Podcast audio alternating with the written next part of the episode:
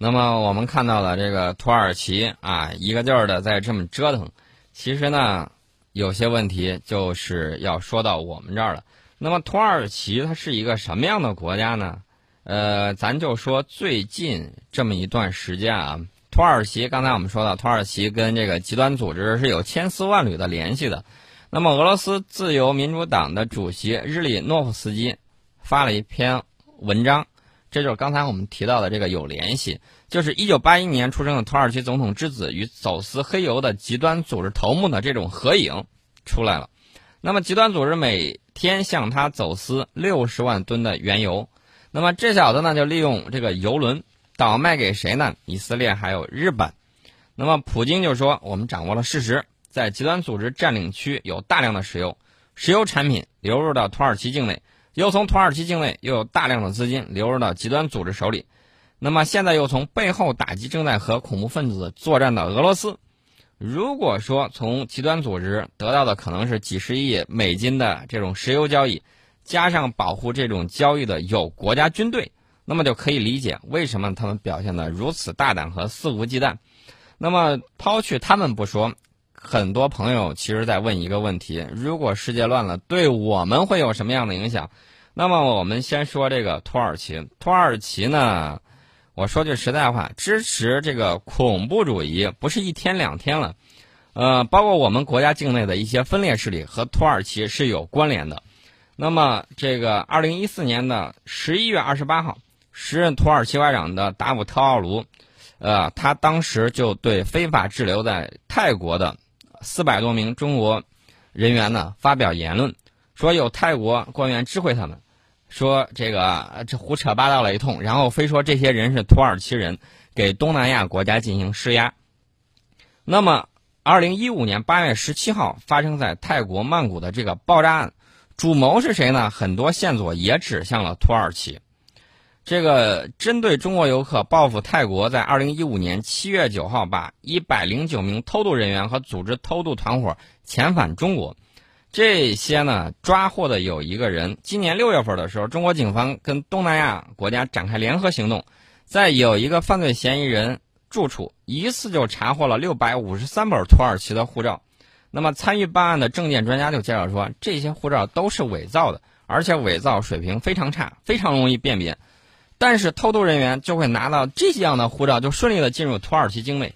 原因是什么呢？原因就是土耳其官方的庇护。对，所以我们今天在节目当中啊，重点就是关注了俄罗斯的战机被土耳其击落。我们刚才呢做了一些详尽的分析，包括土耳其为什么这么做，土耳其这样做背后有没有它的一些支援的一些力量，以及在这一次的这个事件发生之后，中东的格局会产生一些什么样的这个变化。当然呢，大家呢可能更为关注的就是什么呢？就是俄罗斯接下来会怎么做？关于这个问题啊，宋老师，我我估计。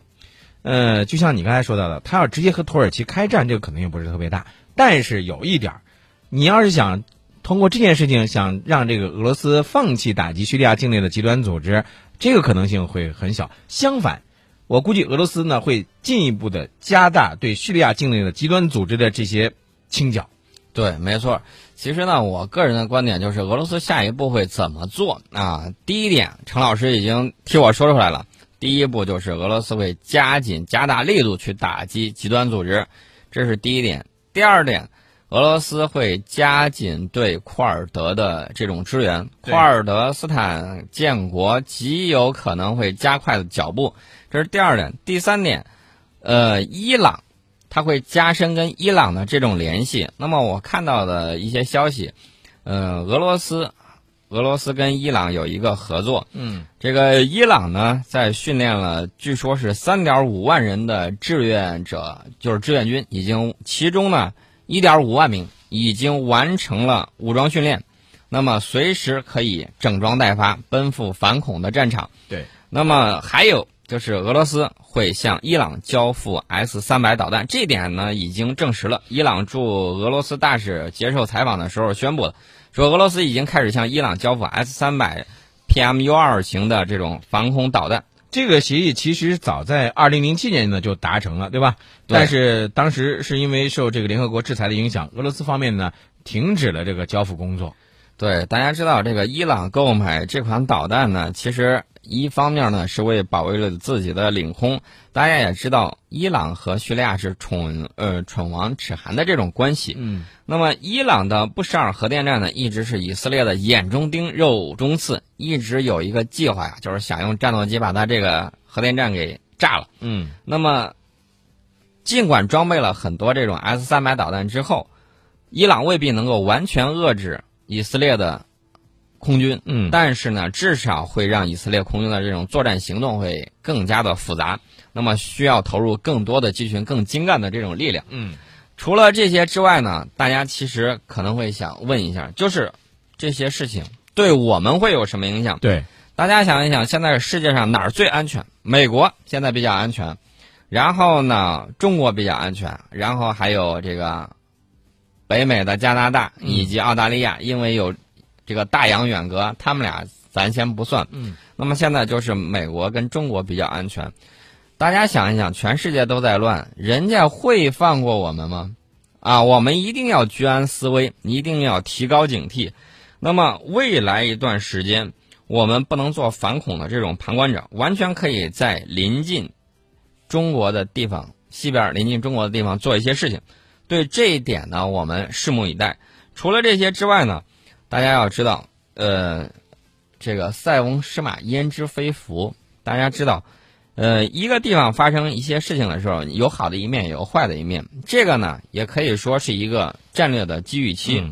虽然他们暂时不会打起来，其实我判断俄罗斯一定会报复。但是什么时候报复，选择什么样的方式报复，这是普大帝自己的选择。对。那么在这种情况下，我们一定要有足够的这种战略定力。第一，保持国内的这个稳定团结；第二，不断发展我们的经济；第三，在这个战略机遇期之内呢，要抓住机会啊，做大国该做的事情。